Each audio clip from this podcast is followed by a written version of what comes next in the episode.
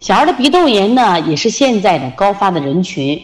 刚才我在讲高烧的时候讲过，急性的鼻窦炎会引起高烧，而且呢，这个病呢经常被误诊，因为呢人往往判断的时候都不会往鼻子上判断。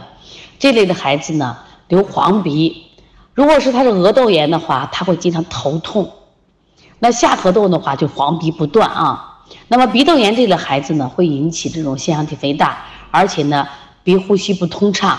鼻塞，说话影响说话，因为说话就囔囔的声音。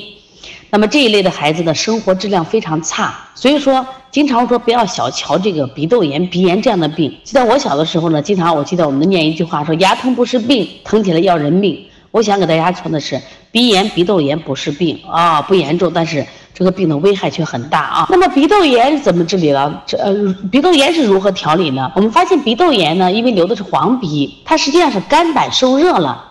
肝胆受热了，刚才过敏性鼻炎是受寒了，那鼻窦炎是受热了。我们要去肝胆的热，肝胆热呢？你像我们手穴里边，比如说平肝、清肺、清大小肠、补脾。同时呢，我们一定要做什么呀？我们和肝有关系的穴位，像我们的搓摩胁肋、太冲、行间，包括我们头部两侧的胆经疏通，这是非常非常的重要的啊。鼻窦炎，鼻窦炎的这个调理呢，相对我们在临床中。比过敏性鼻炎调理呢，其实还要快。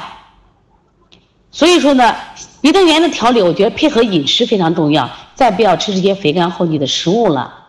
一定记住啊，小孩鼻窦炎是一个大病，而不是个小病啊，希望家长重视。